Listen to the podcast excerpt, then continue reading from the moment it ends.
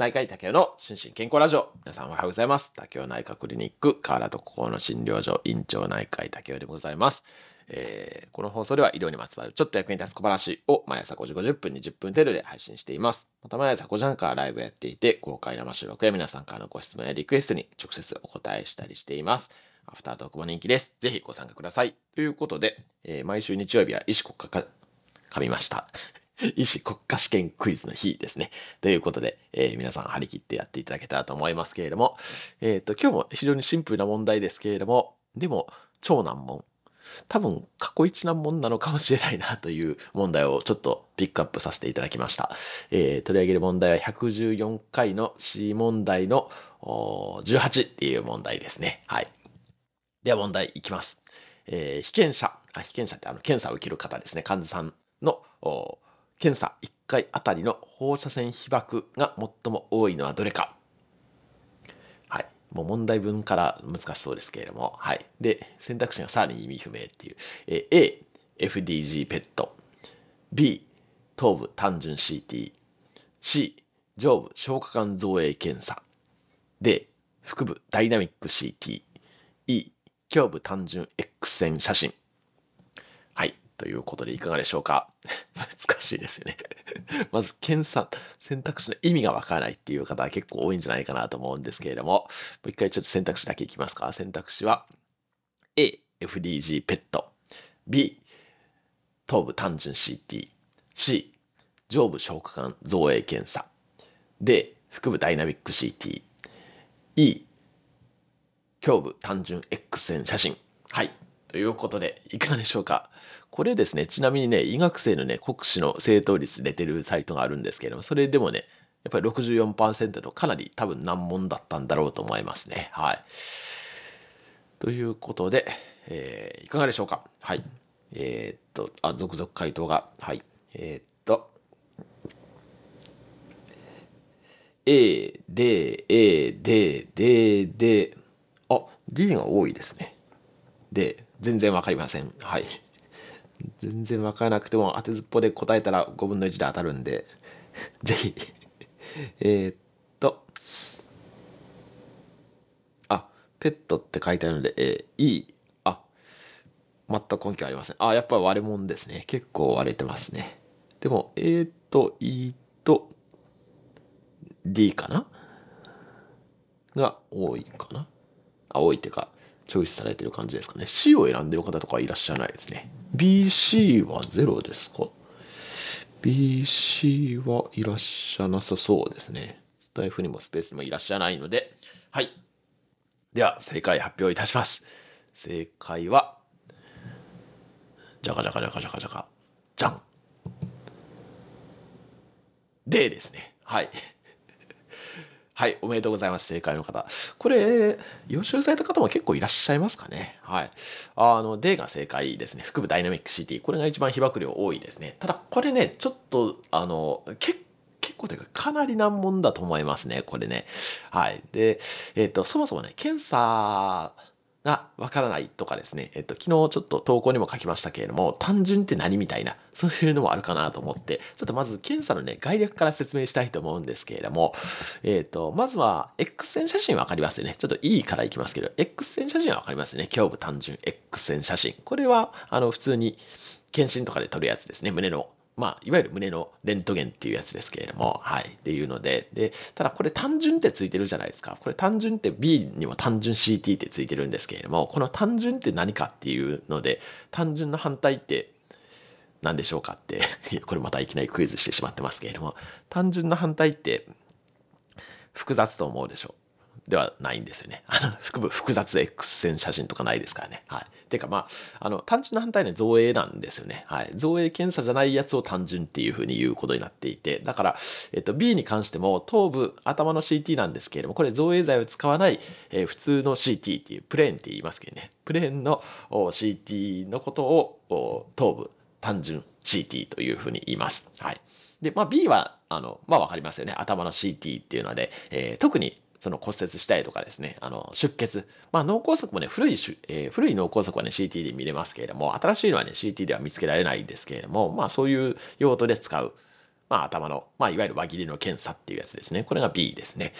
はい。で、えっ、ー、と、その次に多分馴染みがあるのは多分 C なんじゃないかなと思いますけれども、上部消化管造影検査っていうですね。まあ、これ、あの、一般的には胃のバリウム検査が一番多分有名じゃないかなと思いますけれども、まあ、実際にはね、胃以外の部分も見てるんですけれども、まあ、要は、えっ、ー、と、造影剤、バリウムっていう造影剤を飲んで、えー、その消化管、まあ、特に、えー、食道、胃、十二指腸あたりですね。これを見るっていうような、そんな検査ですね。で、これ、えっ、ー、と、どうやって見てるかっていうと、ずっと、あの、放射線を当てながら、まあ、要は X 線なんですけれども、放射線ずっと当てながら、あまあ、投資っていう言いますけどね、投資っていう言い方しますけれども、その投資で、えー、その動きながら見るっていう、そんな、あの、リアルタイムに見るっていうような、そんな検査が C ですね。はい。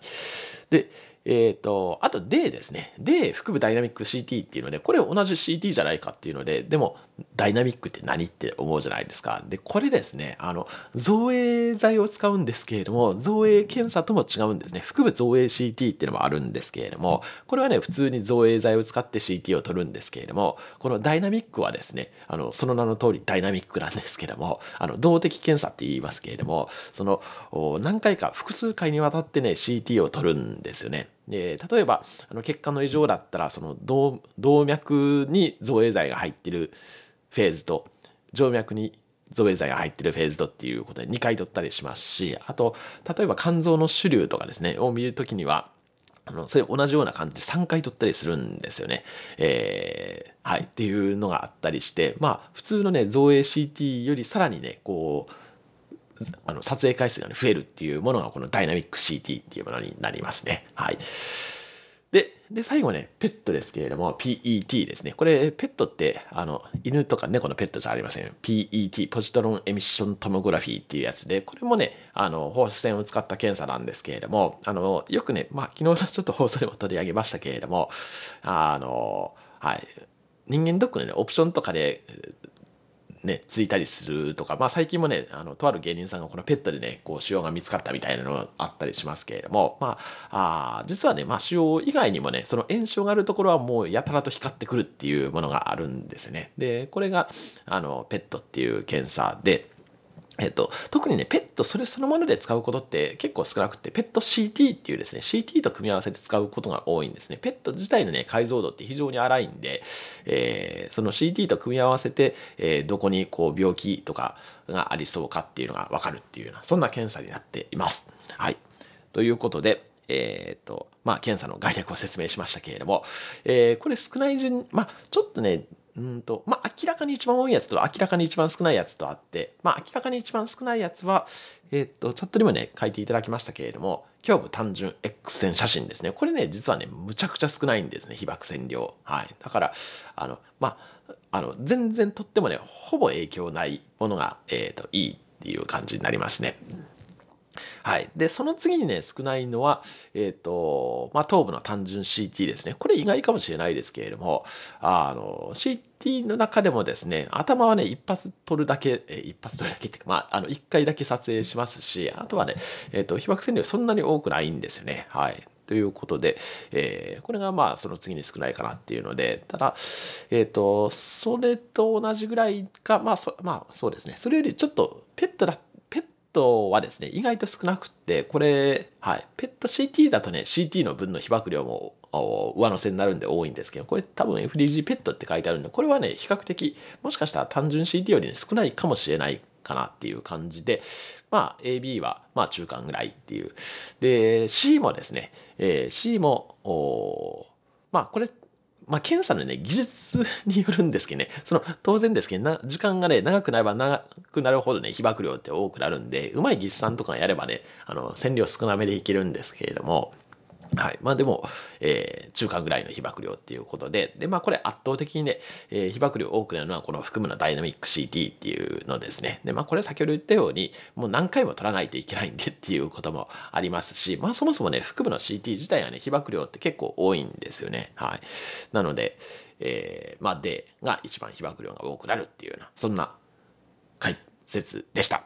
はい。で、これですね、ちょっと、まあ、非常に難しいんですけれども、これ参考にですね、ちょっと先ほど、X のところに投稿、環境省のですね、えー診断で受ける放射線量っていうような、あ表があったので、それを参考に入れさせていただきまして、そちらも参考にしていただけたらと思います。はい。ということで、今日はちょっと難しかったですかね。はい。あの、何か参考になれば幸いです。はい。では、心身じゃんけんいきますよ。心身じゃんけんじゃんけん。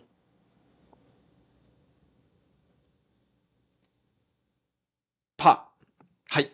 ということで、今日も幸せな一日でありますように、お相手は内科医の竹でした。興味津々。